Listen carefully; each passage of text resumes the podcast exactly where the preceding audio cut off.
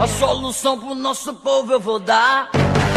Negócio bom assim ninguém nunca viu. Tá tudo pronto aqui, é só vir pegar. A solução é alugar o Brasil. Tá no ar, tá no ar o Bendita Sois Voz, o podcast de política do Voz. O Voz é um portal de jornalismo independente, colaborativo e experimental. Acesse voz.social. Voz com S.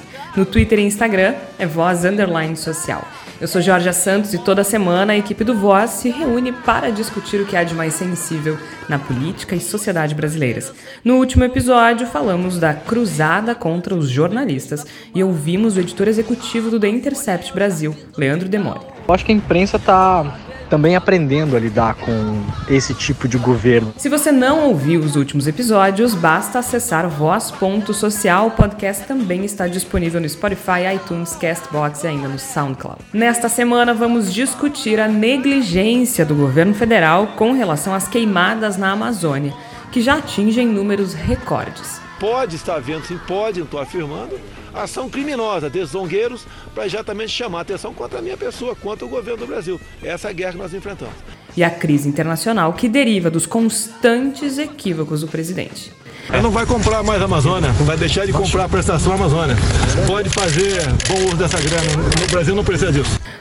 Macron promete ajuda de países ricos à Amazônia. Será que alguém ajuda alguém? A não ser uma pessoa pobre, né? Sem retorno? O que está de olho da Amazônia?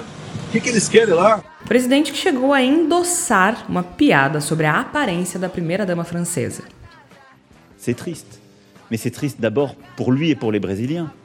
O presidente da França, Emmanuel Macron, disse que espera que os brasileiros tenham logo um presidente à altura do cargo. J'espère très rapidement qu'ils auront un président qui se comporte à la hauteur. E como disse o francês, é triste. É triste para ele, Bolsonaro, e triste para os brasileiros. E sim, nós, mulheres brasileiras, estamos envergonhadas dessa postura. Mas para compreender melhor esse panorama que começa na questão ambiental, mas vai para a política internacional, a gente vai conversar com o analista de política internacional da CBN e colunista do Estadão, o jornalista Lourival Santana.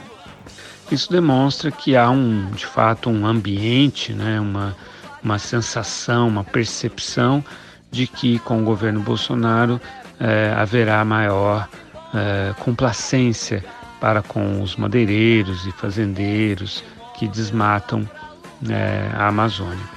Eu sou a jornalista Georgia Santos e aqui comigo estão os também jornalistas Igor Natush. Tudo bem, Igor? Tudo bem, Georgia. Vamos em frente, que tem bastante coisa para enfrentar nesses últimos dias. E bota coisa nisso. Tércio Sacol, tudo bem, Tércio? Tudo bom, Georgia, ouvintes do Meditações Voz. A gente fez há algumas semanas um programa sobre a narrativa do desmatamento no governo Bolsonaro.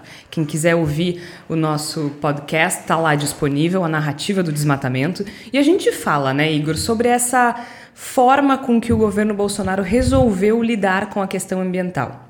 Isso sempre foi bastante óbvio. Né? A, o descaso, a negligência, a desimportância a que o governo federal atribui à questão ambiental. Inclusive no Twitter, no Voz Underline Social, a gente criou uma thread explicando quem riscou o fósforo. Quem riscou o fósforo? Porque as queimadas na Amazônia elas já estão no centro de uma crise internacional e Jair Bolsonaro é responsável, sim, o governo ele pode se se esquivar o quanto ele quiser, mas há fuligem nas mãos dos presidentes e seus ministros, né, Igor? Com toda certeza. A gente percebe, dentro desse grande padrão que vem seguido, sendo seguido pelo governo Bolsonaro, de fazer e não fazer, de dizer e não dizer, e depois contradizer a si mesmo. Inclusive, a gente teve uma, uma manchete muito interessante da, da Folha de São Paulo, né, nesses dias, que me deixou muito contente. Finalmente, parece que os nossos veículos de imprensa estão começando a entender como reportar as situações que se referem a Jair Bolsonaro, dizendo que depois de ofender a primeira-dama francesa, ele disse que não a tinha ofendido. E eu acho que é importante a gente colocar as coisas nesses termos porque explica exatamente o que aconteceu, a ordem dos fatos. É, porque o, o jornal o Globo já fez diferente. O jornal o Globo colocou troca de ofensas entre os exatamente. presidentes do Brasil e da França. E não foi o que aconteceu. Não houve troca. A gente ouviu a, a, no início do, do, do podcast a fala do presidente Macron e só para a gente contextualizar o que, que aconteceu. Uma pessoa, um seguidor do Bolsonaro, ironizou a situação da França e do Brasil com relação à Amazônia, porque Quando as queimadas começaram, o presidente francês foi ao Twitter e disse: A nossa casa está queimando, é preciso que a gente tome medidas no encontro do G7 para que, enfim, se encontre uma solução para o problema da Amazônia. O Bolsonaro entendeu isso como uma ameaça à soberania da Amazônia, ignorando também o fato de que a Guiana Francesa faz fronteira com o Brasil e também é parte, né, tem uma parte do território da Amazônia em território francês. Mas isso é, a gente vai deixar mais para adiante, é, só para contextualizar. E aí um seguidor do Bolsonaro disse que essa postura do Macron seria por inveja da aparência da esposa do Bolsonaro, que segundo ele é mais bonita do que a esposa de Emmanuel Macron, que é uma mulher mais velha. E o presidente Jair Bolsonaro, faltando todo o decoro possível, uh, respondeu com um ilustre kkk, uh, dizendo não, não humilha, não cara. Humilha isso. Né? Aí o presidente Macron respondeu, que foi o que nós ouvimos na abertura do programa, dizendo que era triste, que era triste para ele, Bolsonaro, que era triste para os brasileiros e que ele esperava que logo uhum. uh, uh, o Brasil tivesse um presidente à altura do cara. A atualização, Georgia, o Bolsonaro apagou o comentário depois uh, de postar. Quatro dias depois da repercussão, o Bolsonaro apagou o comentário. E agora está de... dizendo que não é, falou nada. O né? que demonstra de que ou uma coisa ou outra. Ou você fez o comentário e ele não foi ofensivo, ou ele foi ofensivo e você apagou. As duas coisas não cabem no mesmo discurso, né? E aí tem, tem essa questão, né? A forma como o Bolsonaro lidou com isso. Como disse o Tércio, ele apagou o comentário e ele tinha dito ontem, a gente está gravando hoje no dia 28 de agosto, ele tinha dito no dia 27 que ele não tinha falado nada, que outra pessoa falou, eh, ignorando completamente que ele endossou a, a piada. E, bom, aí a gente tem essa, essa crise ridícula que o Bolsonaro nos, nos meteu. Mas é só para contextualizar. Uhum. E aí o Globo disse troca de ofensas. Não houve troca sim. de ofensas. E aí sim a Folha acertou, né? Com certeza, porque aí ela colocou de maneira bastante clara, né? Aqui a manchete exatamente. Após ofender mulher de Macron, Bolsonaro diz que não a ofendeu. E foi exatamente o que aconteceu, porque ele, obviamente, ofendeu a esposa de Emmanuel Macron e depois ele, inclusive, coloca na declaração dele que ele, na verdade, que ele tinha dito para não falar besteira, uma coisa assim que ele que coloca. Que não é verdade, né? Ele exatamente. então, a gente, tá, então a gente está dentro, continua, o Bolsonaro ele é um, é um mágico medíocre de um truque só, né? O truque dele é fazer as coisas, se funcionar, deixar correr, se não funcionar, diz que não fez. Ele vem seguindo assim. O problema é que essa questão que envolve a Amazônia não está funcionando desta forma. Ele não está conseguindo lidar com essa, com essa questão adequadamente, controlar essa crise que já é global a partir da sua tática de dizer que, dizer que não fez o que fez, de fazer depois mudar de ideia. e simplesmente não está funcionando. Eu acho que um dos elementos que deixam muito claro não só a admissão tácita de responsabilidade que o Bolsonaro faz nas entrelinhas das suas declarações, mas também o fato de que ele perdeu o controle dessa narrativa é o fato de ele ter feito pronunciamento de rádio e televisão no último final de semana. Porque quando ele faz esse pronunciamento, ele, ele torna impossível que se diga que o assunto não é importante, que o assunto é um exagero, que o assunto é uma questão que foi criada por nações imperialistas que querem tomar conta do Brasil. Porque ele admite a importância ao ponto de sair da sua posição de conforto e ir ao noticiário, criar noticiário dizendo que não, que não é assim, que vamos liberar a garantia de lei da ordem, etc. Tem uma questão que eu acho fundamental nessa história, que é a seguinte: eh, até então o Bolsonaro lidou com tudo, Tércio, como se fosse eleição. Né? E com absolutamente todas as crises que surgiram no governo, seja vaza-jato, seja crise ambiental uh, ou, ou de outra ordem, ele lidou como ele lidava na eleição, né? Uh, nos termos dele, na narrativa dele, falando com o público dele, ignorando completamente os fatos. Uh, mas isso não cola quando o assunto é política internacional. Isso não cola, simplesmente. Isso não cola quando o assunto é economia. Porque quem, quer investir no Brasil consegue separar o discurso eleitoral do discurso diplomático que precisa ser feito. O da... risco Brasil e tudo isso, tudo é uma questão econômica e política no final das contas. E a forma como ele sempre lidou não é mais suficiente. É, e dá para ver que esse modus operandi Donald Trump, ele Donald Trump pode ter um. Não deveria ter, mas pode ter um modo operandi, modus operandi Donald Trump porque ele está na maior economia do planeta. Então os impactos e as dimensões são diferentes. O Bolsonaro não está na maior economia do Quem planeta. Quem é que estava lá mediando pelo Mercosul na reunião do G7? Chile. Não mais o Brasil. Exato. Exato. Um lugar que o Brasil ocupou por muito tempo. É, e aí o que me traz a questão toda é que se alguém me dissesse em dezembro do ano passado, no auge da nossa depressão com a assunção do Bolsonaro à presidência da República, que a Amazônia seria o, início do declínio do governo, eu diria que isso é uma piada, porque ninguém se importa com a Amazônia. Mas a dimensão econômica que a Amazônia tem, ela é muito maior do que nós possamos vislumbrar dentro do Brasil. Não é porque para o Brasil ela não tem uma dimensão social e econômica grande que para o mundo ela não tem.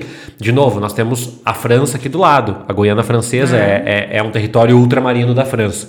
E nós temos muitos interesses de eh, extrativismo, de exploração ambiental.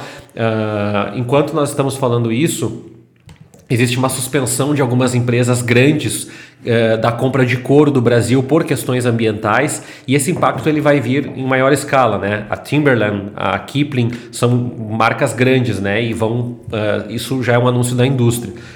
Essa dimensão ela é, ela é importante para entender por alguns aspectos. Para mim é a primeira crise do governo Bolsonaro que ele não tem mais como controlar com o discurso. Não, não dá. E a minha sensação a partir da pesquisa CNT uh, que saiu recentemente, MDA CNT, é que o governo começou a acabar. Pode ser que ele dure quatro anos? Pode ser que sim. Mas ele começou a acabar no sentido de que não tem mais respaldo popular para fazer algumas discussões que faz. Essa história de jogar para a torcida, ela não está se consolidando. Mesmo as redes sociais, que são o território do cachorro raivoso do Bolsonaro, que é aquele eleitor que vai em todos os posts, ele já não é mais um campo minado tão fácil para ele. E é, tá aqui, tem manchetes do UOL é, do Planalto retirando as desculpas do Macron, mas imprensa internacional repercutindo restrição do Brasil a dinheiro do G7 para a Amazônia. E, e, nós não estamos falando de imprensa de esquerda, não é nada disso. Nós temos jornais e rádios e emissoras de TV e agências não, todas repercutindo isso. E assim, isso. eu acho muito simbólica uh, a postura dos presidentes de outros países com relação a isso.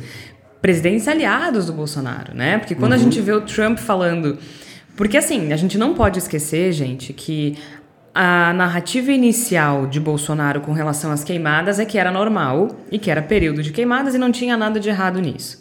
Depois, quando começou a ficar insustentável, apareceu a imagem da NASA dizendo. Uh, mostrando né, o avanço do, do desmatamento e como isso estava relacionado às queimadas e ao fogo descontrolado em território amazônico.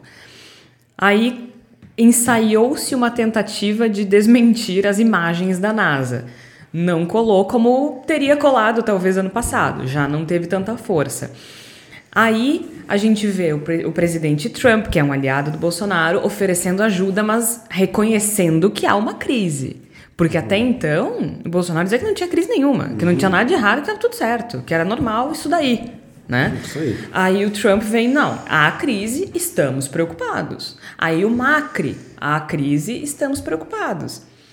Aí tu começa a ver uma mobilização do G7, a Angela Merkel dizendo que nós precisamos telefonar para ele para ele não achar que nós estamos trabalhando contra ele, porque não é o caso, nós só estamos preocupados com aquele território. Uhum. Ele reage. A gente também não é ingênuo, a gente sabe que todo mundo tem interesse na Sim. Amazônia, né? Mas ele reage como um menino mimado dizendo fiquem aí no canto de vocês. Aí o filho dele que está ensaiando para ser embaixador vai estudar história no YouTube Exato. e a resposta dele para o presidente francês é publicar um vídeo chamando o cara de idiota. Sim. Bela diplomacia. É. Então assim, ele simplesmente não sei se ele já entendeu que o discursinho de eleição não cola mais. Eu acho que ele ainda não compreendeu, Jorge, porque me parece e isso é um dos sinais de como o governo Bolsonaro não consegue controlar, não, não tem nenhum controle sobre as narrativas que estão se construindo em torno dessa crise, é que ele próprio não sabe sabe qual é que vai ser a sua proposição prioritária. Ele não sabe se deve agir no sentido de desmerecer o foco da crise, de fazer com que as queimadas não sejam de grande importância, não, não sejam uma situação tão grave assim, ou se ele deve reforçar a sua autoridade perante os seus fãs, que vem do, do fato de enfrentar o Macron, de chamá-lo de idiota, de chamá-lo de cretino, como chamou o ministro Amadeu Weintraub. Tipo, de, de como, como se posicionar a respeito disso. A gente deve bancar o Fortão, exigir que peçam desculpas para o Bolsonaro antes de aceitar o dinheiro dele, ou nós devemos dizer que não tem tanta importância, que a gente tem, quem consegue se lidar com isso de uma maneira natural, que é uma coisa menor. O fato de não saber quais, qual discurso focar nesse momento, é o sinal de que não se sabe a melhor forma de agir dentro dessa crise. E tem uma questão que eu acho importante do ponto de vista uh, da forma como o governo se comunica, porque assim. A gente está falando que não funciona mais essa, essa estratégia de eleição. Por quê? Porque quando a gente fala de temas abstratos, é mais fácil de, de tu controlar a narrativa no Twitter, né? Um, eu digo que uma escola é comunista, o outro diz que não, assim, como é que tu prova, né? É, é, é uma coisa imaterial para se tratar, não é palpável. Agora, quando tu tem um jogo da série C no Acre interrompido por causa da fumaça e tu tá ali olhando para a tela, o fogo queimando atrás do estádio, a fumaça invadindo o estádio e ninguém conseguindo jogar bola porque tem fumaça, tu começa, tu não consegue mais controlar. Tem, tem, um, tem um limite do quanto tu consegue controlar. E, e é isso que está escapando das mãos dele, né? Isso não é abstrato. Isso não é abstrato. A gente tem São Paulo preteando no meio da tarde Claro que não é a fumaça que escureceu São Paulo, é toda uma conjuntura meteorológica, mas sim. Mas o símbolo é, mesmo assim é muito forte. É né? muito forte. E eu fiquei particularmente impressionada com esse jogo do Acre. Uh, da Série C. Agora vou, vou, olhar aqui quais foram os, quais foram os times. Foi o Atlético Acreano contra o Luverdense. Luverdense, exatamente. Uh, no dia 25, domingo, no estádio Florestão, em Rio Branco. E então, assim, isso é muito concreto, né? Isso é muito concreto. Agora, a gente também não pode dizer que é uma surpresa. Duas coisas. Primeiro, o fato de Bolsonaro não saber lidar com uma crise, né? Vamos combinar que esse governo é um descontrole completo. E também não é uma surpresa o fato de que Bolsonaro não tem o menor apego pela questão ambiental. Uh, quem quiser, quem tiver curiosidade, é só entrar lá no Voz, tem uma abinha eleições, em que a gente fez um, uma análise de todos os planos de governo da eleição do ano passado. E apenas dois candidatos não contemplavam propostas para o meio ambiente, e um deles era o Jair Bolsonaro.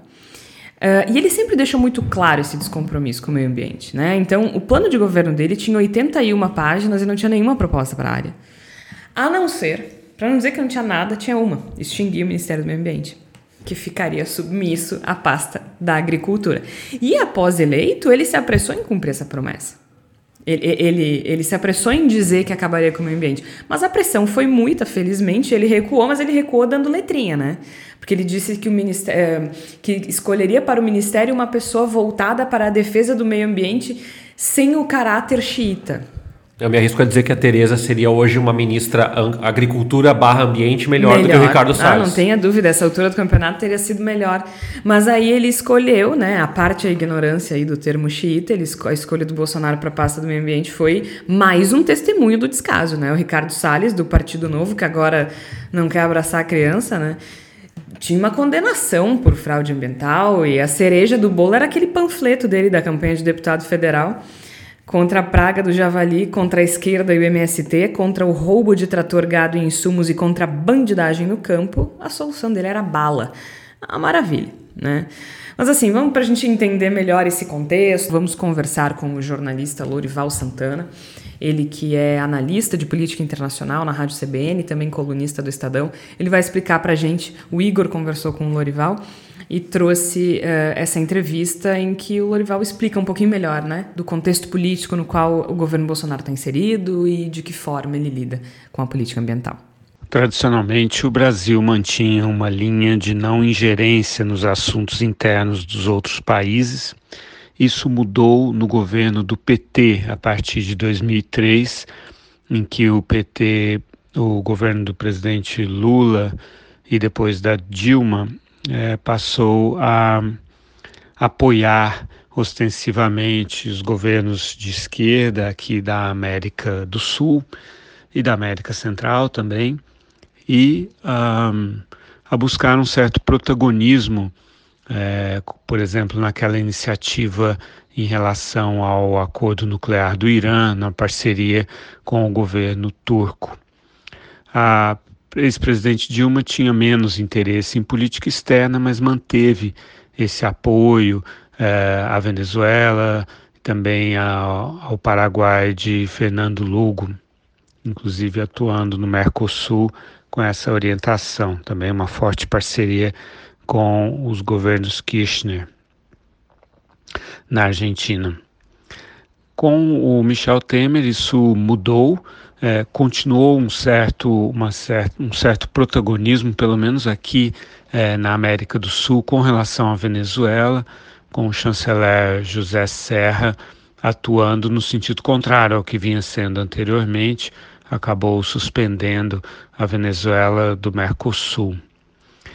Com o governo Bolsonaro, é, isso na verdade se radicalizou, houve um alinhamento, há um alinhamento muito forte, praticamente automático, com os Estados Unidos e com o seu aliado incondicional, é, Israel, e com as implicações políticas que isso tem.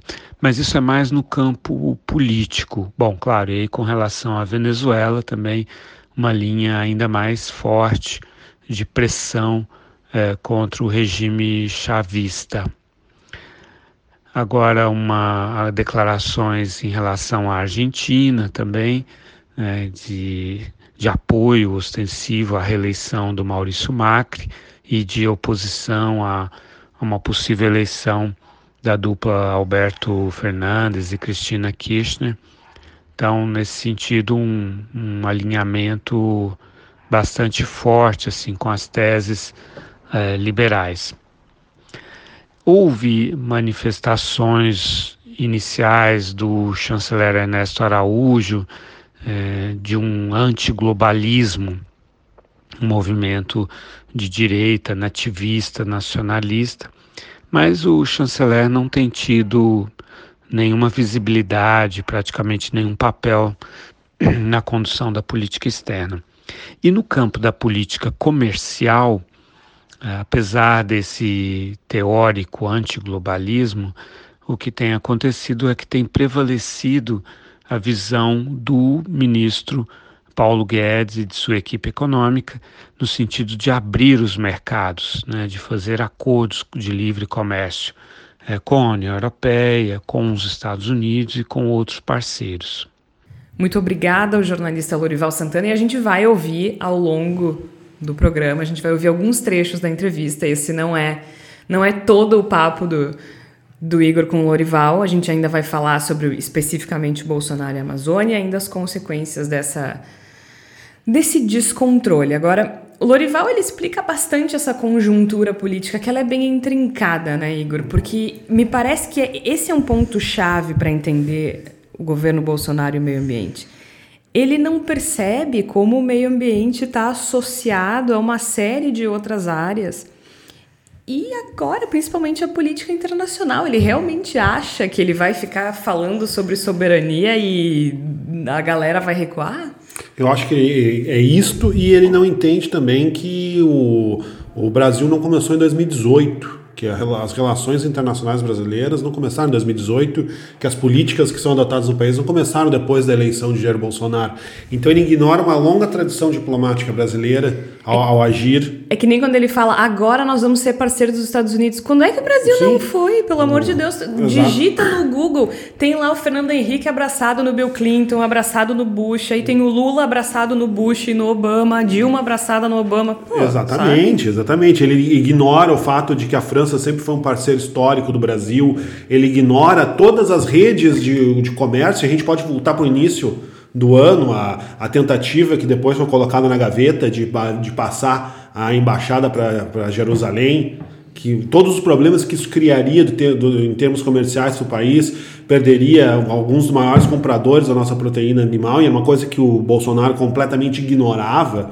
Então, na cabeça dele, a gente tem um grande marco zero, que é a sua própria eleição.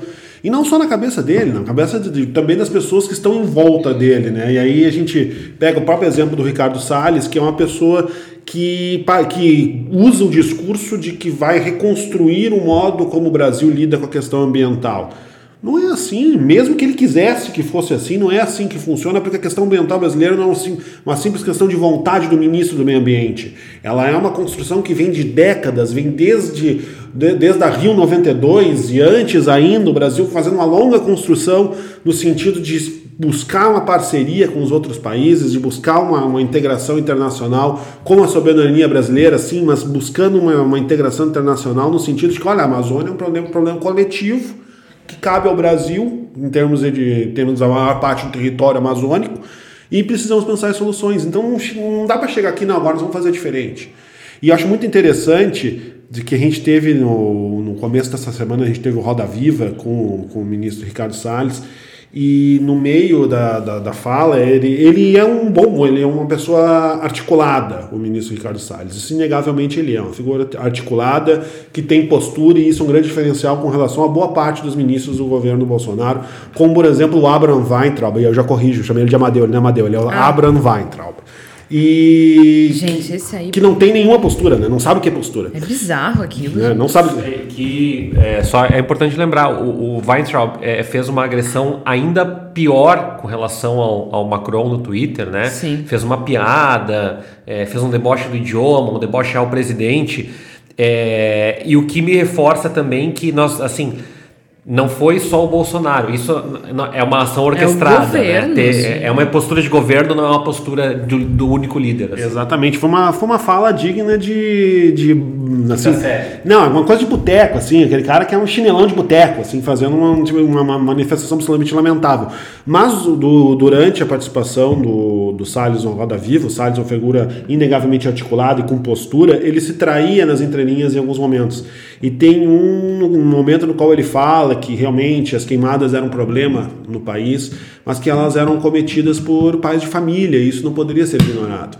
Ou seja, a, o crime cometido na Amazônia, porque um desmatamento ilegal é Sim. é crime, queimada é crime. A gente não está falando de coisas. Não é, não é, o, não é a, a, a avó que mora no, no, no, interior que queima as, as folhas secas que caem das árvores no outono. Não, isso é, uma, é um ato criminoso que está sendo cometido e que na hora em que é do interesse, por assim dizer, é do público que se considera o público favorável ao governo Bolsonaro, se fala em pais de família. Não, não tem nada de pais de família aqui, a gente tá falando de criminosos, gente que comete crimes ambientais em larga pra escala. Quem adora falar de bandido, eles passam um paninho bonito para quem taca fogo na Amazônia. São criminosos que cometem crime em larga escala e que o fazem por interesses econômicos que não são interesses nacionais. Gente, Isso. quando tu vê a, a, as, as organizações da sociedade civil que representam o agronegócio no Brasil intercedendo pela Amazônia, porque tu vê que o troço saiu de controle mesmo, né? Agora, é a crônica de uma morte anunciada. Por que, que eu falei no início do, do, do, do podcast que, que o Bolsonaro riscou o fósforo?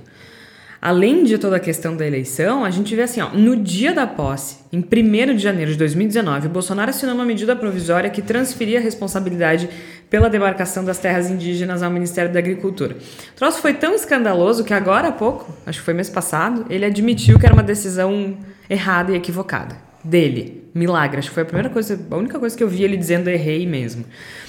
Uh, ao longo de janeiro, veja, a gente está em agosto, tá, gente? Eu tô lá em janeiro, o troço é, é, longo. Ao longo de janeiro, essa narrativa do descaso ela foi intensificada. O que, que ele fez? Ele esvaziou a pasta do meio ambiente, porque ele queria terminar com essa pasta, né? Então, ele não terminou, mas ele esvaziou. Então, a gente tem uma críticas e mais críticas à indústria da multa ambiental. Ele suspendeu contratos com as ONGs, que não nos esqueçamos, quando esses incêndios começaram, ele disse que as ONGs ambientalistas tinham tacado fogo para culpá-lo. Uma tentativa absolutamente canhestra Gente, de construir é, um. Essa eu acho ridículo. que nem, nem os, ridículo. nem os, os defensores dele compraram essa, né? porque é, é, pelo amor de Deus. Uh, pro, e principalmente, não nos esqueçamos das propostas de flexibilização do licenciamento ambiental, que era uma grande bandeira dele. E que continuam circulando no Congresso Nacional. Continua circulando. Aí, só que aí essa narrativa foi posta à prova em fevereiro com o desastre de Brumadinho. 242 pessoas morreram. Uh, e por que, que essa narrativa foi posta à prova? Porque uma das bases do discurso do Bolsonaro era justamente a desregulamentação do setor privado e a restrição das ações de fiscalização. E aí, eu não estou dizendo que, é, que ele é responsável por Brumadinho, obviamente não. Mas é, é simbólico, né? A gente começa a ver símbolos das coisas. Mas agora ele é responsável sim. Uh, e é porque essa tragédia de Brumadinho ela não foi suficiente para ele repensar todo um plano de ação na área ambiental. Não bastou. Né? Nos primeiros 100 dias de governo foram liberados 152 novos agrotóxicos. Lembrando que a lista inclui vários produtos que eles consideram de alto risco toxicológico e que são proibidos na Europa, por exemplo, em outros países. É. Uma, e, e, eu queria acrescentar uma outra parte dessa retórica que eu acho que é importante, que é o indígena como alvo, né? que é a lógica é, que, que se aproxima muito do militarismo do, hum. da ditadura no Brasil, que é a, a, a, escolha de alvos, a defesa de uma pretensa soberania, de uma pretensa autonomia, que volta a flertar o olavismo com o militarismo, que é uma coisa que tinha, tinha se divorciado em algum momento do governo. Né? É, e, e, escolha dos indígenas por quê? Porque, de certa forma, os indígenas incorporam os valores do respeito ao externo, do respeito ao diferente, da cultura que não é a minha. E aí, é, de novo, o governo tenta fazer é por isso eu acho bem interessante que vocês trouxeram isso do programa. Ele faz aquele discurso e aquele discurso é aquele discurso que é muito complicado do Bolsonaro fazer, porque ele sai de tudo aquilo que ele construiu ao longo de toda a trajetória dele, ele se divorcia dos eleitores dele, que querem mais é que a Amazônia pegue fogo e que todo mundo morra mesmo. É, ele se divorcia também da ideologia de que o responsável é, que, é, pelos fatos, na realidade, são mentirosos, porque não existe uma queimada, não existe fumaça, não existe. Então, assim, ele é obrigado a ir uma cadeia de TV aberta e dizer: não, existe fumaça, nós temos que resolver isso, é um problema de ordem internacional. Então, ele fica entre a cruz e a espada e em meio a uma pressão internacional, mesmo Donald Trump, que é um apoiador costumaz do Bolsonaro, foi muito tímido. E, de novo, Donald Trump está em meio a uma eleição.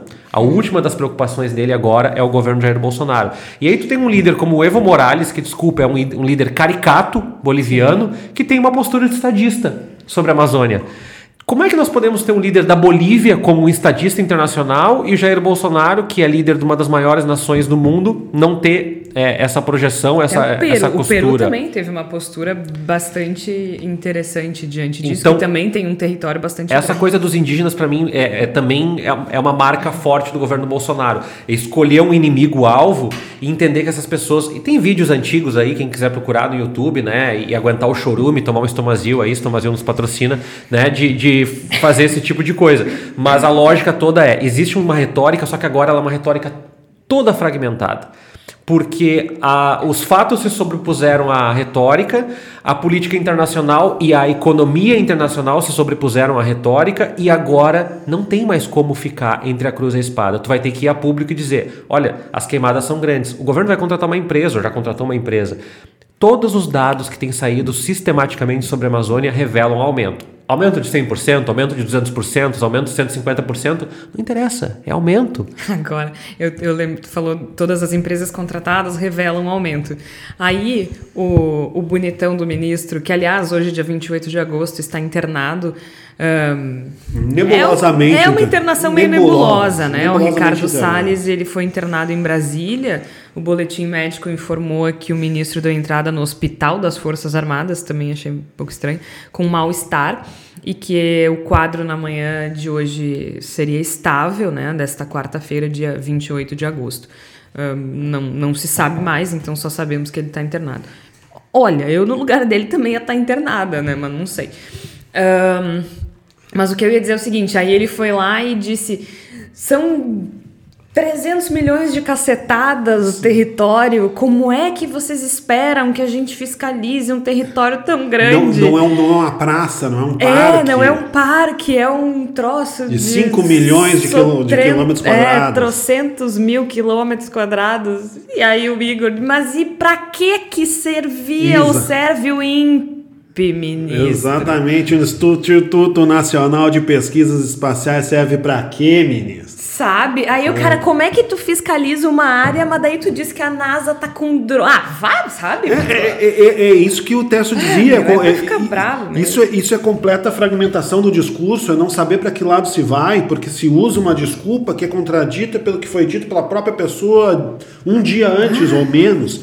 E a gente vê que há uma tentativa, como colocou o Tércio, de, de agora tentar forçar um pouco mais a mão nessa questão indígena, porque o Bolsonaro já chegou e já falou que a gente tem essas pessoas que não falam a nossa língua e que ocupam 14% do Sim, território nacional. E, e o território era de quem antes dos bonitos chegarem aqui? São contradições óbvias, né? São Sabe? contradições óbvias Ah. que são revoltantes, são mais revoltantes porque óbvias e porque tratam de uma tentativa que é muito visível e nem um pouco sofisticada de encontrar o discurso que vai funcionar nessa crise. O problema é que não vai funcionar um discurso nessa crise, porque uma coisa é você dizer que tem que acabar com a imprensa no Brasil. Ah, porque a imprensa no Brasil vai acabar, tá acabando, porque só fala mentira. Uma outra coisa é você querer acabar com a imprensa no mundo inteiro. Isso não vai acontecer. Não é tão simples assim. Não é tão simples você fazer com que os governantes do mundo inteiro fiquem com medinho do Eduardo Bolsonaro, porque ele tá falando que o cara é um idiota, porque ele tá dizendo que levou um tapa na cara do G7. Gente, Isso não a funciona pessoa assim. falou que diplomacia se faz, que fazer diplomacia sem armas é que nem é, fazer música sem instrumento. Ele realmente, tipo, ele disse isso. é uma- o, o Eduardo Bolsonaro. É uma diminuição. a Ele, admissão ele não se completa. prestou nem a pegar o dicionário para ler o E que o Eduardo significa Bolsonaro diplomacia. também só é é uma curiosidade, ele compartilhou uma matéria da Globo Rural, que é uma revista do setor de agronegócio, dizendo: "Tá aí a prova de que foram os zongueiros que colocaram fogo". E a matéria dizia exatamente o oposto.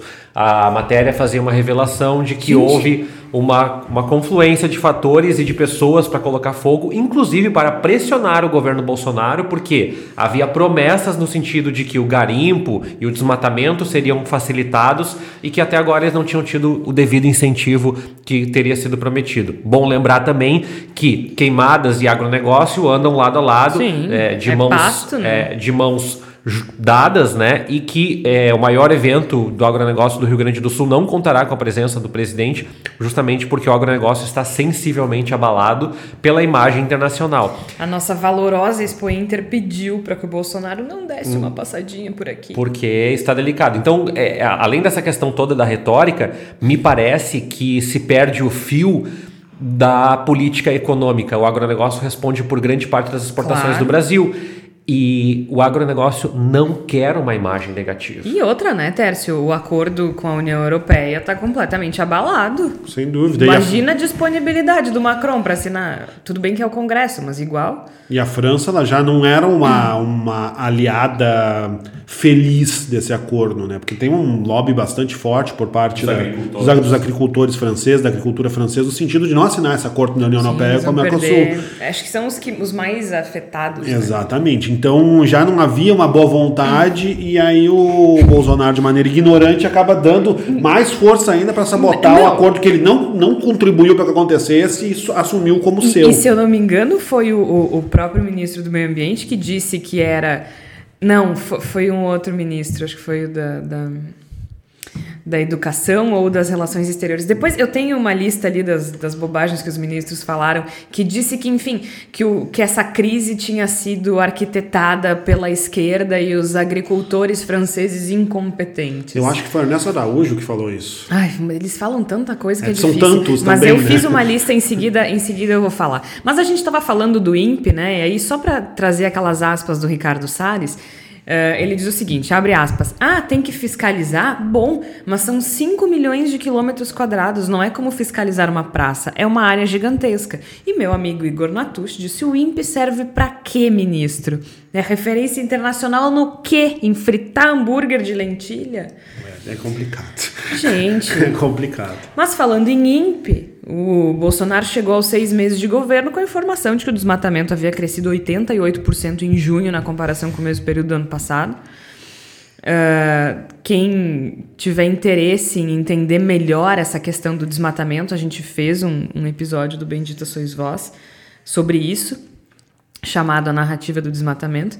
O presidente reagiu da pior forma possível. Né? O ministro Salles disse que era sensacionalismo e o Bolsonaro disse o quê? Capitão Motosserra. É uma maturidade assim impressionante. Em julho, segundo o INPE, os números foram ainda piores. O desmatamento cresceu incríveis 278% em relação ao mesmo mês de 2018. Qual foi a resposta do governo? Demitiu o diretor do INPE, Ricardo Galvão. Isso me lembra, quando eu era criança, eu bebia muito, muita Coca-Cola. E aí uma amiga da minha mãe disse assim, Gê, tu tem que parar de tomar Coca-Cola. Eu disse, por quê? Se tu colocar um ossinho de galinha dentro da Coca-Cola, o ossinho de galinha vai derreter. E eu fiquei, intrigada com aquilo, fiquei muito pensativa. E aí eu tive a brilhante ideia. Já sei. Hum. Vou parar de comer galinha.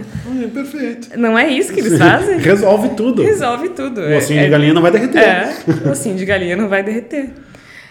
Isso deu espaço né, para essa narrativa do desmatamento que funcionou como uma espécie, no final, de autorização moral para negligenciar o meio ambiente, né, gente? Em nome do progresso. Isso trouxe uma série de repercussões, como a gente vem falando, uh, também na economia e na política internacional. Mas vamos voltar, vamos conversar, um, vamos ouvir mais um pouquinho do jornalista Lorival Santana, que agora ele vai falar para gente mais especificamente dessa relação né, do Bolsonaro com a Amazônia, porque afinal de contas é a crônica de uma morte anunciada. Né?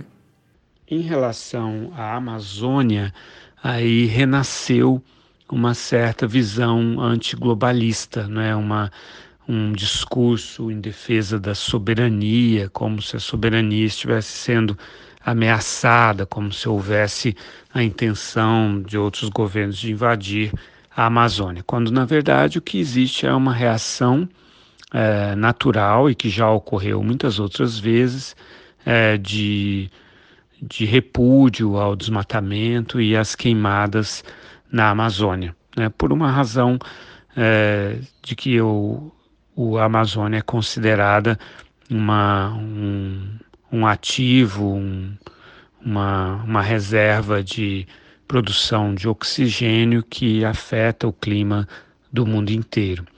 E isso tem uma implicação comercial muito forte, porque é, os acordos, o acordo de princípio entre o Mercosul e a União Europeia prevê a, a continuidade da adesão do Brasil ao acordo é, sobre o clima, o acordo de Paris sobre o clima. Então, com a demissão, com a demissão do diretor do Instituto Nacional de Pesquisas Espaciais, com declarações e posturas do governo Bolsonaro de uma maior liberalização em relação ao desmatamento e às queimadas, é, houve então uma, uma reação, é, principalmente do governo francês, e a França nunca desejou realmente um acordo com o Mercosul, porque há um forte, um forte protecionismo é, do, da agricultura francesa. Então, isso serviu também como um pretexto para a França é, colocar em xeque o acordo entre o Mercosul e a União Europeia. Já a Alemanha tem uma posição diferente. A Alemanha deseja esse acordo. Então, a Angela Merkel fez advertências em relação a ao desmatamento e às queimadas na Amazônia, é, suspendeu verbas, mas, por outro lado, é, não colocou em xeque o acordo União Europeia-Mercosul. Então, você vê aí uma diferença de desejos realmente em relação ao acordo em si, independentemente das preocupações com a Amazônia.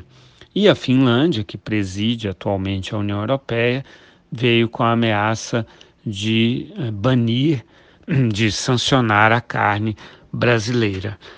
Esses dois movimentos, tanto de ameaça ao acordo Mercosul-União Europeia, quanto de sanções contra as commodities brasileiras, realmente é, são bastante preocupantes, porque a gente entraria numa dinâmica em que o Brasil seria punido comercialmente pela sua atitude em relação ao meio ambiente. Mas, como muitas outras coisas que acontecem com este governo, é, se percebe que há uma improvisação, uma ingenuidade, uma ignorância mesmo das consequências.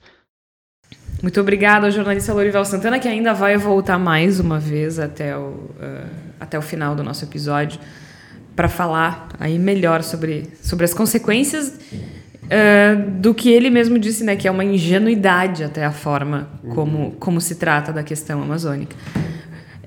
Eu fico um pouco. Eu era criança, a gente era criança quando falavam que a Amazônia era o pulmão do mundo. Sim. E eu já não sou mais uma menina. Né? Eu imagino uhum. que seja uma, um, uma figura de linguagem que se use há bastante tempo. Uhum. O que, que precisa acontecer para ter a devida importância para esse governo? Fazendo um parênteses, o nosso até então meio desaparecido vice-presidente general Mourão. Oi, sumido!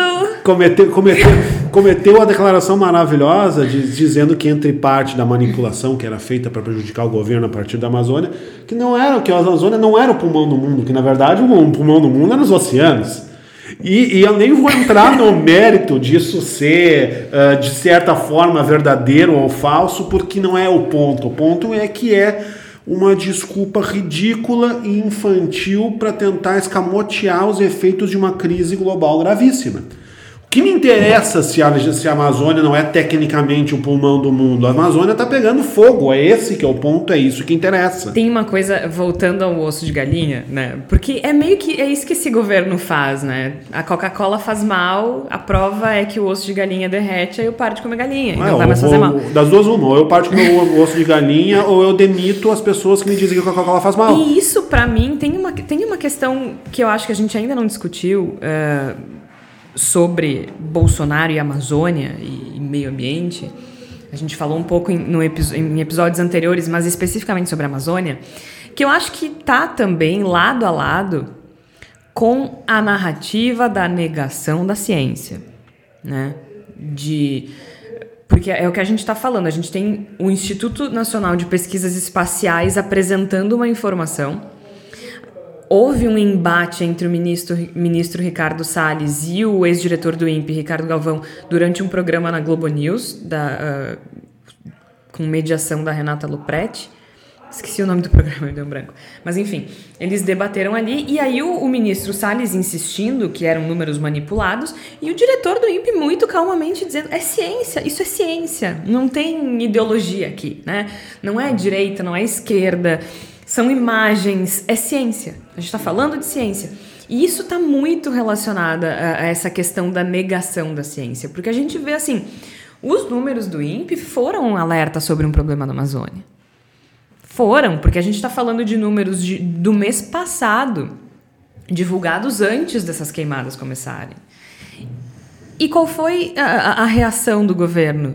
Nenhuma, né? Inclusive ridicularizaram o tema, chegando ao cúmulo de sugerir fazer cocô de assim de anão para reduzir a poluição ambiental. Uh, essa negligência, ela já ameaçava a concretização do acordo do, do, do Mercosul com a União Europeia antes desse, desse incidente bizarro com o presidente da França. Tanto que a Alemanha resolveu tomar medidas práticas e congelou o repasse de 155 milhões de reais do Fundo Amazônia.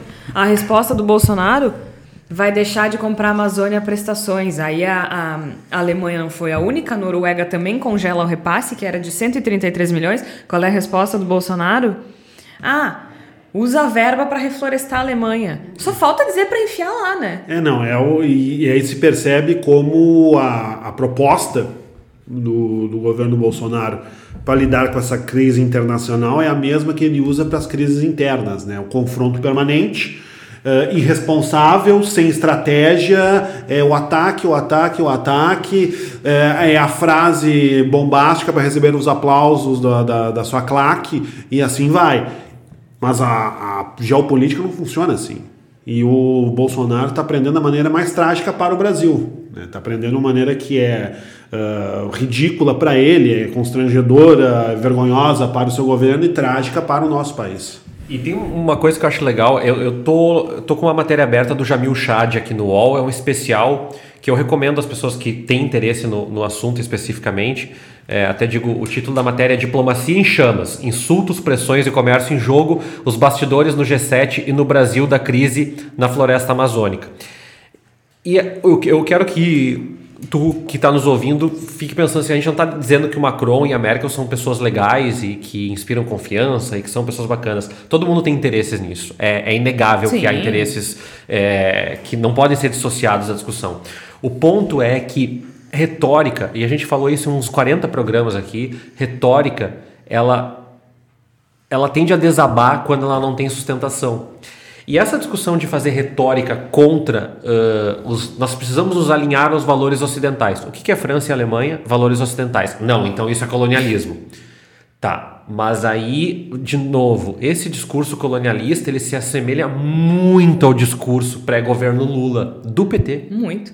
Né? Então, assim, a prova de que essa retórica ela não é sustentável, e a matéria do, do Jamil fala aqui, é que já existem vozes pedindo para que. Uh, que já teve na diplomacia brasileira pedindo que o embaixador do Brasil fosse convocado de volta e que tem muitos países avançando em relação a uma crise diplomática no Brasil e isso está obrigando os setores econômicos do Brasil a botar uma, uma faca no pescoço do governo e dizer: olha só, é, não me interessa o quão boçal tu pode ser nas tuas redes sociais, mas tu não pode comprometer a economia já combalida do Brasil como tá. E esse, do ponto de vista prático, o governo Bolsonaro não tem nada para apresentar. Ah, mas a MP da liberdade econômica, mas a reforma da Previdência, do ponto de vista prático, na vida das pessoas até o momento, não há nada. É, pragmaticamente falando. E isso significa o quê? Significa que é um governo que tem uma popularidade inferior a Donald Trump, só que Donald Trump está a menos de um ano da sua próxima eleição e Bolsonaro está a oito meses de governo. Vamos, vamos entender melhor essa linha do tempo que o Tércio estava falando, uh, porque é, é uma crise bastante complexa, né? Quando, quando as queimadas começaram, o presidente da França acho que foi a figura central uh, dessa crise internacional diplomática, né, em função da Amazônia. Porque aí ele colocou: Uh, Our house is burning. A nossa casa está em chamas, está queimando, né? Literalmente. E ele convocou os líderes do G7 para discutir a emergência da situação. Como o Tércio disse, o Bolsonaro chamou atenção para o pensamento colonial da mensagem do Macron. Acho que até faz sentido ele chamar essa atenção, talvez esteja no papel dele. Mas o filho que pretende ser embaixador preferiu outra abordagem, como nós já falamos, e compartilhou um vídeo chamando o presidente de idiota. O problema é que eles não percebem que se a soberania brasileira sobre a Amazônia está ameaçada, e talvez até esteja, é responsabilidade dele. Porque isso nunca aconteceu antes. Né? É, a gente nunca esteve sob, sob ameaça nesse sentido, nunca houve um, nunca se cogitou uma intervenção internacional na Amazônia para conter qualquer uh, problema ambiental que pudesse existir. E sempre houve. Sempre houve, não é? Não começaram a cortar árvore agora, não começaram a atacar fogo agora. Uhum. Né? Agora saiu do controle e agora se cogita uma ação internacional. Se isso está acontecendo, a responsabilidade é dele. Ah. E como, é como a gente disse, a gente também não pode esquecer que a França não está fora do seu lugar de fala. A Guiana Francesa faz fronteira com o Brasil, a Amazônia também é da França, embora seja um território uh, bem menor. Então, assim, por esses e por outros motivos, a gente não só pode dizer que o Bolsonaro riscou esse fósforo, uh, porque enquanto a Amazônia queima, ele se esquiva, né? Ele tenta combater esse fogo com, com retórica, uma retórica falida. Só que se, se a, ele está tão preocupado com a soberania, se essa soberania está amassada, amassada, ameaçada, amassada também, né? Amassada. Ameaçada, a responsabilidade é dele. Inclusive, porque se a gente fala em termos de, de uh, imperialismo, de ameaça à soberania, se começou, inclusive, retornou a se falar, ainda meio escamoteado, mas começou a se falar sobre uma internacionalização da Amazônia, é porque o governo brasileiro é fraco. Eu não me lembro de ter ouvido essa conversa durante o governo do Fernando Henrique Cardoso, do governo do Lula, nem mesmo do governo da Dilma. Nem mesmo o governo do Temer. Nem mesmo o governo do Temer, exatamente. Por que, que se fala sobre isso? Por que, que esse assunto volta à baila e começa a entrar no noticiário? Porque nós estamos com um governo fraco, um governo tíbio, um governo que não tem condições de se impor. E aí eu me lembro um pouco uma, uma, uma colocação que o Jamil Chad fez na sua conta do Twitter sobre quando ele, ele está num café em Paris e todo mundo está cuidando da sua vida e de repente entra no noticiário a, a, as falas do Bolsonaro a respeito da esposa do, do Macron. De como ele percebeu que as pessoas que estavam no, no começaram a parar de tomar o seu café. De Isso é, é, é fora. E, e daqui a pouco todo o café estava olhando para a tela da, do, do, da televisão que tinha no local, horrorizados com a vulgaridade com que o presidente brasileiro estava se expressando, porque é, porque é vulgar, isso, é isso. E porque sabe? isso é inédito, né? A gente ter um, um presidente despreparado não é inédito. E- e a gente tem um presidente que não, não conhece parte da sua tarefa. Não é Não é inédito. Mas a gente tem um presidente absolutamente vulgar, como o Jair Bolsonaro, lidando com questões importantíssimas que dizem respeito a todo o planeta de uma maneira absolutamente tosca. Isso, isso é inédito, né? E realmente a gente pode perceber pela vontade do Bolsonaro de que o Macron pedi- pedisse desculpas por tê-lo chamado de mentiroso e não falou mentira, nenhuma, porque afinal de contas, Bolsonaro é um mentiroso, mentiu sobre a questão massa. ambiental, e um vestido mentiroso, eu diria até um viciado, um junkie da mentira. Ao, ao- ao exigir que essa desculpa estivesse aí, ele realmente justifica aquela frase de que o vulgar é um narciso apaixonado pela própria vulgaridade. Agora, é impressionante essa questão da, da, da primeira-dama francesa. Eu acho que a imprensa também, não só a imprensa, acho que muita gente errou. E eu não sou fiscal de Twitter de ninguém, mas eu acho que a gente só tem que ter um cuidado ao debater essa questão, que não é debater nos termos do Bolsonaro. Por quê? Ah, mas aí se a gente não debater nos termos dele, ele fica falando sozinho. É que eu acho que a gente entrou no mérito da questão, né? Que é totalmente desnecessário. Que totalmente não- desnecessário, não- assim. não te As pessoas interessa. começaram. Não, mas ela é bonita. Não, mas eu prefiro. O que, que adianta ser bonita e ser casada com o Bolsonaro? Gente, não, sabe? Não. Isso, não. isso simplesmente não é um tema Tem de debate de geopolítica, Tem não é. um- não- isso, isso aí, isso, isso é vulgar no boteco. Deixa- Isso, isso é vulgar no balcão do bar. Deixa a Brigitte em paz, a Michelle em paz e cada um siga com sua vida e, sabe? É uma coisa que pra mim é, é fora do, do, do- É inaceitável, é inaceitável. Agora, me chama muita atenção esse, debate sobre soberania. Por quê? Não que me surpreenda, eu acho que até é bem típico da, da- das ideias, assim, essa coisa do Brasil acima de tudo, que agora eu não sei quem é que tá acima de tudo, acima de todos, quem é que é Deus, quem é que é Brasil, mas enfim, acho que é Bra- Brasil acima de tudo, né? É, Brasil acima de tudo e Deus, Deus acima, acima de todos. E aí, porque a nossa soberania, porque o pensamento é um pensamento colonial do Macron. A trilha deste programa hoje, tá? Raul Seixas, aluga-se, ok? Nós ouvimos no início do episódio a solução é alugar o Brasil, e talvez seja. Eu duvido que se fosse os Estados Unidos a- a- a- o discurso seria esse. O cara abre as pernas pro Trump desde que assumiu, entendeu? Inclusive já se falou sobre a possibilidade de, de os Estados Unidos. ah, ah, ele não usou esses termos, mas era como se fosse isso, meio que co-administrar a Amazônia. Negociar um modelo de preservação da Amazônia com os Estados Unidos. E aí vem falar de soberania. É, não, é a, é a soberania Ah, que é, ape- meu. é apenas discurso, né? Ela é Ah, só por discursiva. favor, fica falando em imperialismo e colonialismo. No minuto que o Trump quiser, ele aluga o Brasil para os Estados Unidos e a Amazônia vai Porque- ser o jardim do quintal. Porque vai. essa é a visão de soberania do que o Bolsonaro exerce no seu governo. O Brasil é meu e ele nem é nosso. É isso, O Brasil é meu e eu destruo ele como eu quiser.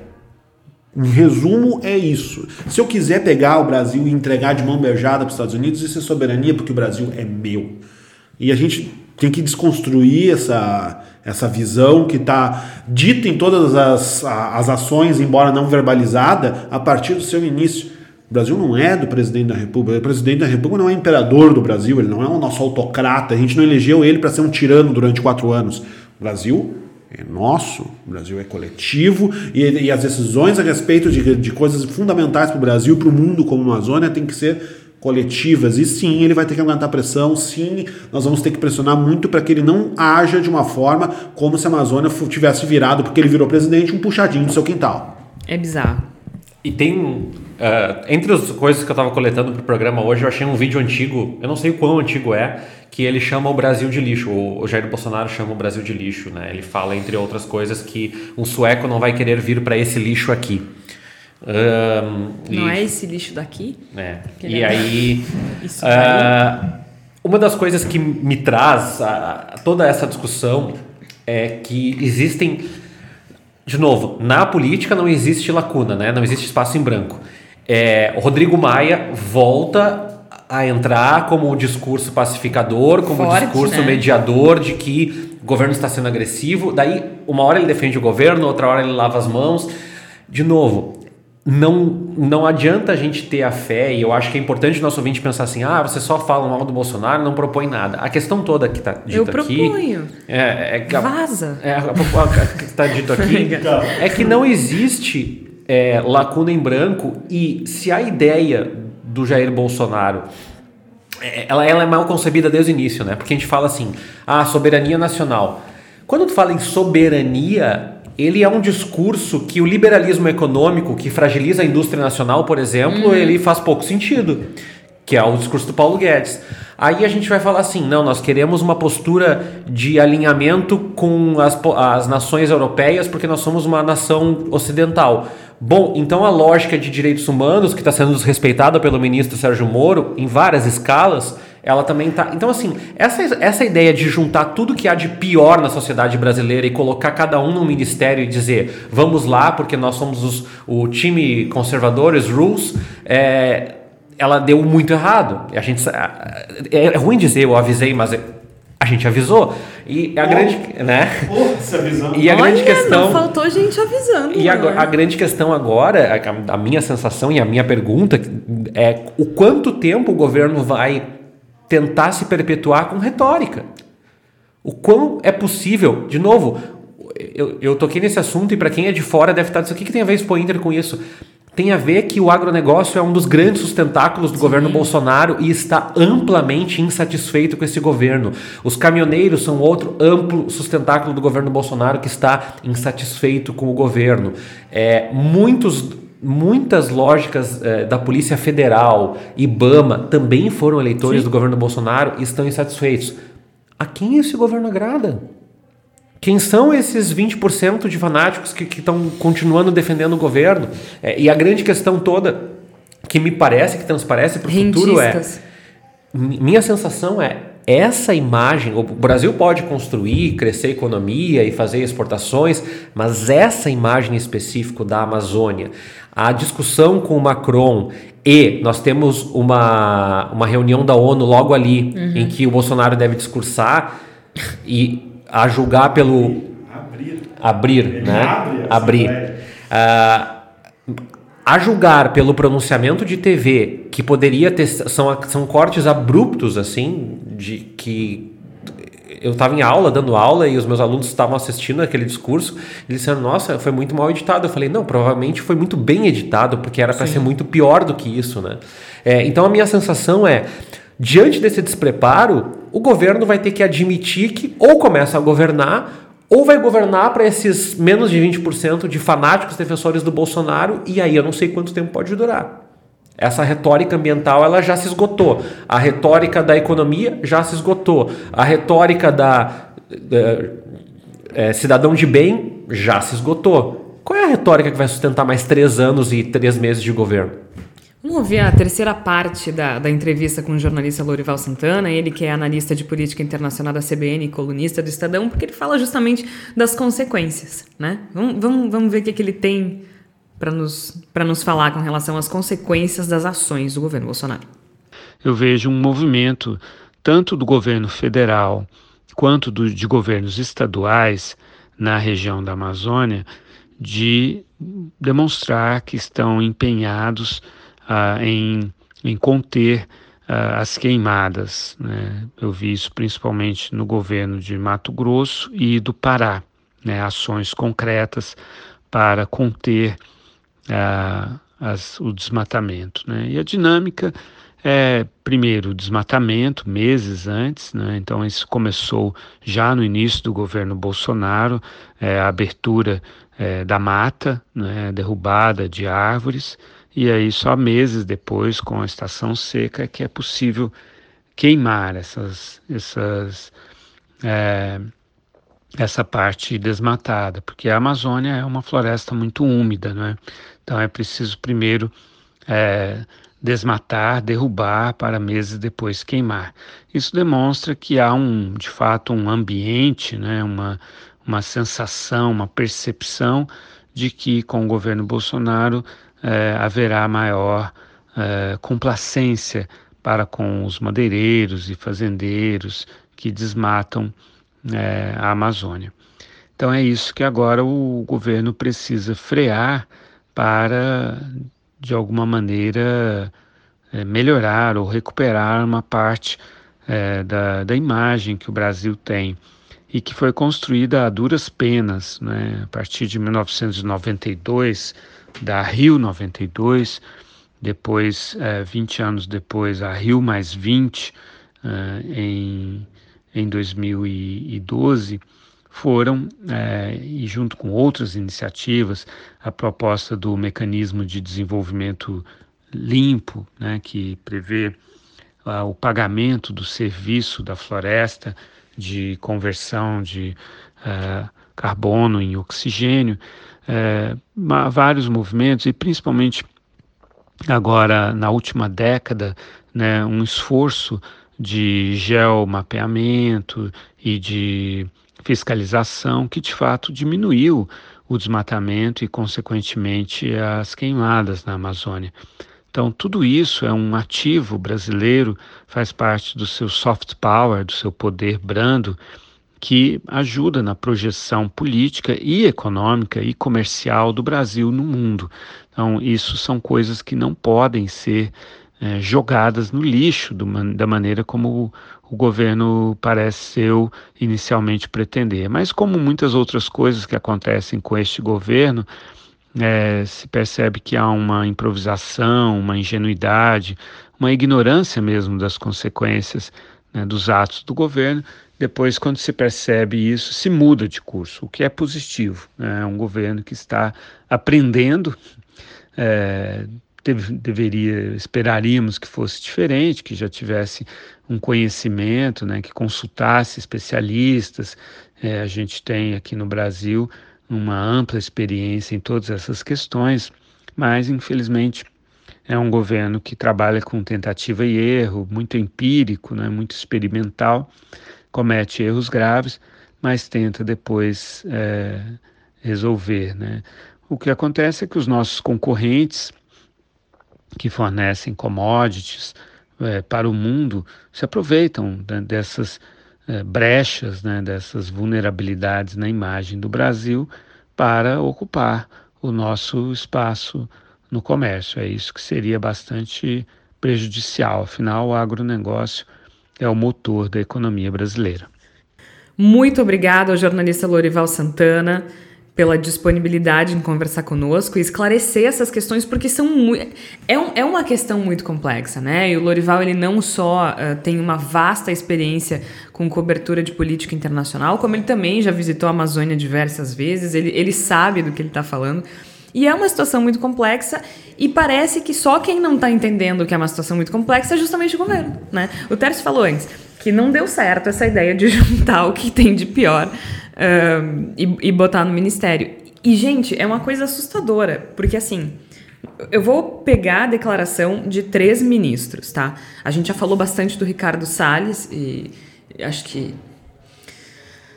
a desgraça ficou bem clara, né? É. Mas assim, o ministro da Casa Civil, vamos lá, o Nix Lorenzoni. Ele disse que as nações, abre aspas, as nações europeias mentem sobre o desmatamento no Brasil, fecha aspas. Um, e logo que as queimadas começaram, ele disse ainda que não viajaria para ver as queimadas de perto. Ele disse o seguinte: abre aspas, eu vou ver coisa mais importante, fecha aspas. Ministro-chefe da Casa Civil. O ministro das Relações Exteriores, Ernesto Araújo, disse que o Brasil está sendo alvo de uma campanha internacional feroz e injusta. Segundo ele, a crise ambiental que ele coloca entre aspas é apenas uma arma do arsenal de mentiras da esquerda. O tweet é o seguinte: Por que o Brasil está sendo alvo de uma campanha internacional tão feroz e injusta no tema ambiental? Simples, porque o governo do presidente Bolsonaro está reerguendo o Brasil. A crise ambiental parece ser a última arma que resta no arsenal de mentiras da esquerda para abafar esse fato. Gente, é, é de um. É, Isso é um eu, delírio. Eu ia dizer, eu me sinto presa num delírio coletivo, assim. Isso é um delírio. E para fechar com chave de ouro, o ministro da Educação, Abraham Weintraub, Weintraub tenho dificuldades com, com sobrenomes. Ele entrou na discussão dizendo que a crise é falsa. E aí, para mim é o melhor de todos. Um, o tweet dele diz o seguinte: A crise amazônica falsa é fruto do acordo comercial fechado com a Europa. O lobby dos agricultores europeus reagiu diante da iminente invasão de produtos brasileiros. Isso, combinado com ONGs, esquerda e artistas, entre aspas, revoltados com o fim da mamata. Olha o delírio, isso é, um, isso, isso é uma demência. Imagina um. Não, agora. É, essa, essa pessoa, as pessoas estão delirando de febre. Tem que rir, porque assim, eu, eu no início eu, eu fico, eu fico com um misto de quase medo, assim, né? Uma coisa de ansiedade. Medo no sentido de, de o que, que vai acontecer, né? Mas a, a gente já falou bastante das consequências, principalmente do ponto de vista da política internacional e da economia. Mas assim. é, tem que rir. Isso aqui é, é bizarro, assim. O cara realmente tenta vender uma ideia de que existe um conluio entre agricultores franceses com ONGs, artistas brasileiros e a esquerda, que é uma entidade iminen- eh, uma entidade abstrata, E, e, e a, e a, a para esquerda, prejudicar o a, a esquerda, nesse caso, ela não só ela é, ela é, é como se fosse uma, uma- um argumento que está colocado por si mesmo, né? Todo mundo, a esquerda, Tudo, é é uma a- coisa, tudo é assim. esquerda. É um- uma bolha, uma, uma entidade. Gente, vocês imaginam quantas pessoas devem rir disso fora daqui? É. Eu tenho vergonha. Riso, riso nervoso, né? Já, já. É, mas, mas, cara, mas é uma piada, entendeu? Com É uma, é uma grande piada. E, e assim, eu fico muito na dúvida naquela famosa expressão, não sei se rio ou se choro, né? Eu, eu confesso que eu penso isso mesmo. Porque assim, tem que rir pra não chorar mesmo, porque tu- o cara realmente acredita num, num complô entre agricultores franceses, artistas brasileiros, ONGs e a esquerda. E esse discurso delirante, esse discurso de, de, de uma pessoa que está delirando de febre, que está enlouquecida, ele acaba sendo também uma, uma forma de auto-engano. Porque Claro. ao trabalhar essa, essa grande conspiração de forças obscuras que se unem de maneira improvável para atacar o glorioso governo que ninguém enxerga que é tão bom, o governo do Bolsonaro, serve também para que os próprios atores desse governo enxerguem coisas que estão acontecendo, que são fatos e que são muito graves e podem ter desdobramentos muito perigosos no futuro. Eu cito duas.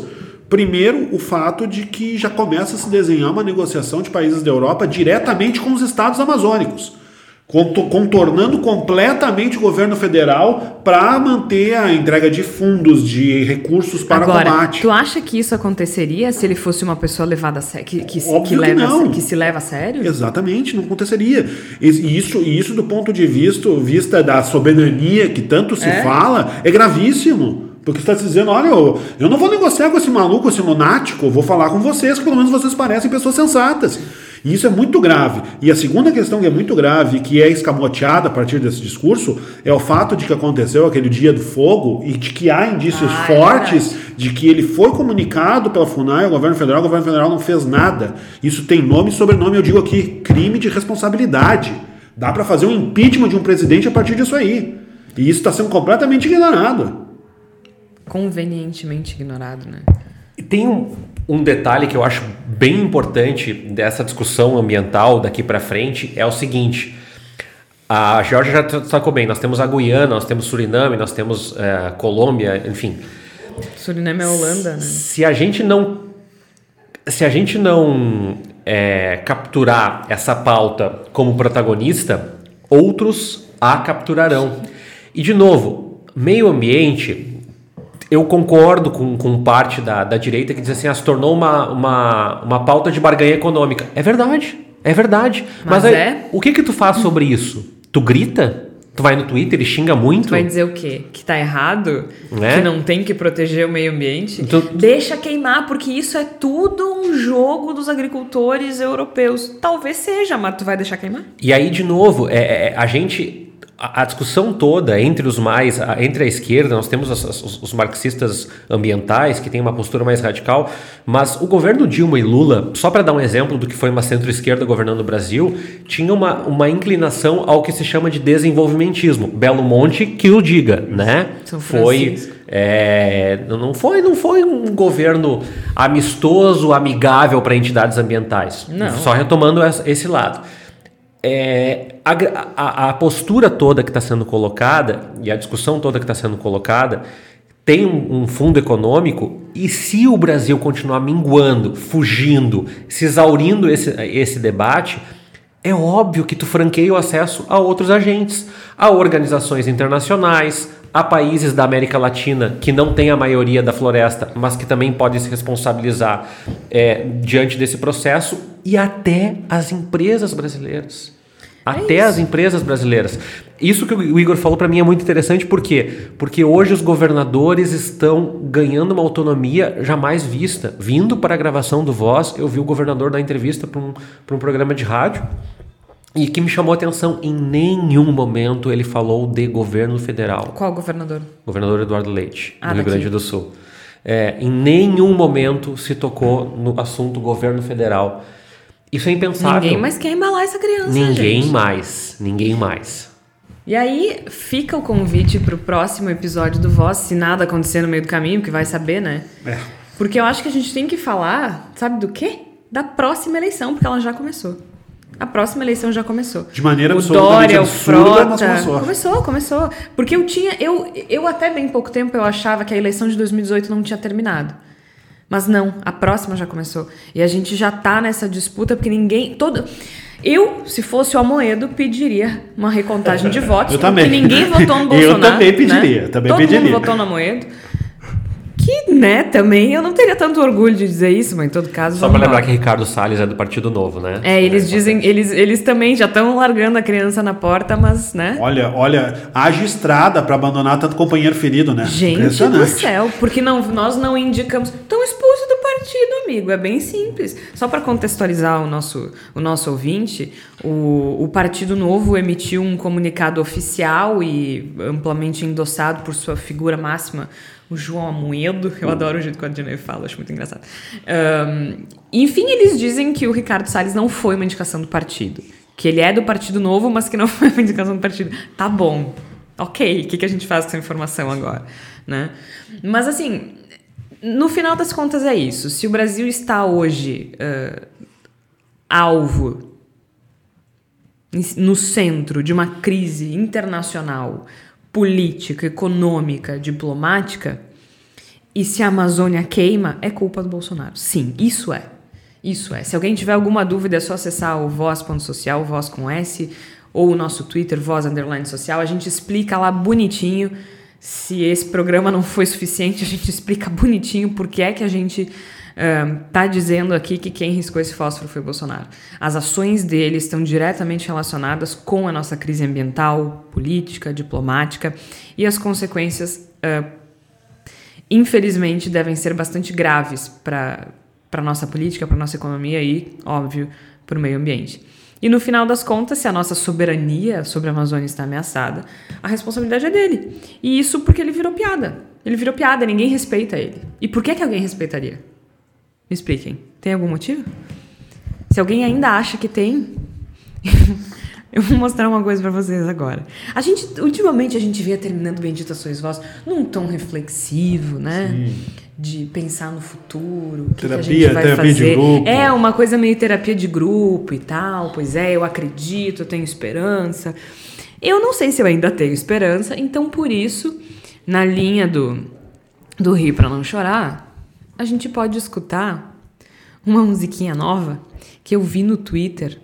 Eu não sei quem fez, tá? Quem compartilhou aqui foi o Céu, Seu Cruz. Quem fez está de parabéns. Mas ele disse quem é o gênio que fez isso, então não foi ele. É só você fazer cocô dia sim, dia não. Fazer cocô dia sim, dia não. Plá, plá, plá, planejamento familiar, tá certo? Plá, plá, plá, é só você fazer cocô. Dia sim, dia não. Fazer cocô. Dia sim, dia não. O melhor do Brasil é o brasileiro, não tenho dúvida nenhuma disso. Não, não, não se, o Brasil, se, o, se, o brasileiro não estivesse no Brasil, isso aqui já seria terra arrasada há décadas. Cara, isso é sensacional. Agora vocês me digam como é que a gente vai levar a sério, sabe? Não, não tem, não, não é tem. possível. Mas também não dá pra ficar morrendo, né? É, Cara, é. isso aqui é sensacional. É, bo- é bom, é bom ser capaz de rir nessas circunstâncias. Mas tem que rir, É senão a gente importante. adoece, Exatamente, sabe? é Senão a gente importante. fica É, a opção é rir ou é chorar, né? Então a gente tem que rir. A gente tem que rir, não tem o que fazer essas. Quer dizer, tem o que fazer, né? Mas enfim, a gente não pode adoecer com isso, né? A gente tem que tentar levar as coisas da- de uma maneira um pouco mais leve. E eu confesso pra vocês que sempre que eu me sentir irritada, eu vou. Eu vou recorrer a esse vídeo, eu acho. Eu tinha. Eu, eu, eu recorria muito ao vídeo do Choque do Lazier. Pra quem não conhece o. Não, todo mundo conhece. Será que alguém não viu É, não, o talvez Choque? algum ouvinte de fora do estado, o Lazier É. Martins, hoje é senador, foi jornalista há muito tempo do grupo RBS aqui do Rio Grande do Sul. E aí, eh, numa cobertura da festa da uva em Caxias do Sul, ele, ele toma um choque e ele fica bem desconfortável de falar dessa situação, inclusive. Ah, mas ele fez um comercial ah, de uma empresa de Do telefonia. I.O.. É. I.O.. E aí ele, ele imita lá, ele os caras do quadrado, a tapa na pantera.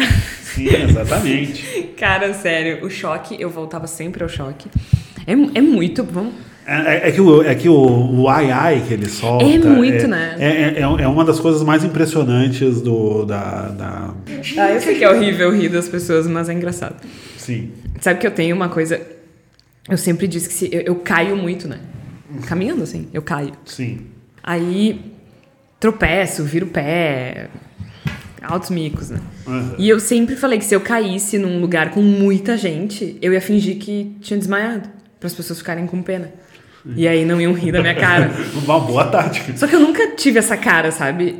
A minha cunhada, que é a atriz, a Raquel Grabowska, ela já fez isso, cara, tipo, ídolo mor da vida. Ela tava no centro de Porto Alegre, lotadaço, e ela tropeçou e poft! Atriz, né? Sim. Desmaiou. Carregaram ela dentro de uma loja. e ela fingindo que tá desmaiada. Genial. É meu sonho é fazer isso. Ai, não, a gente tem que rir um pouquinho, senão a gente enlouquece, né? Mas enfim, agora a gente vai passar o dia inteiro cantando, é só você fazer cocô dia sim, dia não. Dia sim, dia não. Vocês têm noção que a gente tá num programa falando sobre crise ambiental, crise política internacional e diplomática, terminando com uma musiquinha infantil sobre é só você fazer cocô dia sim, dia não. Sabe o que eu tava pensando, é, Jorge, dentro desses, desses GIFs, desses memes, dessas coisas todas, assim, é, é que a gente está tentando.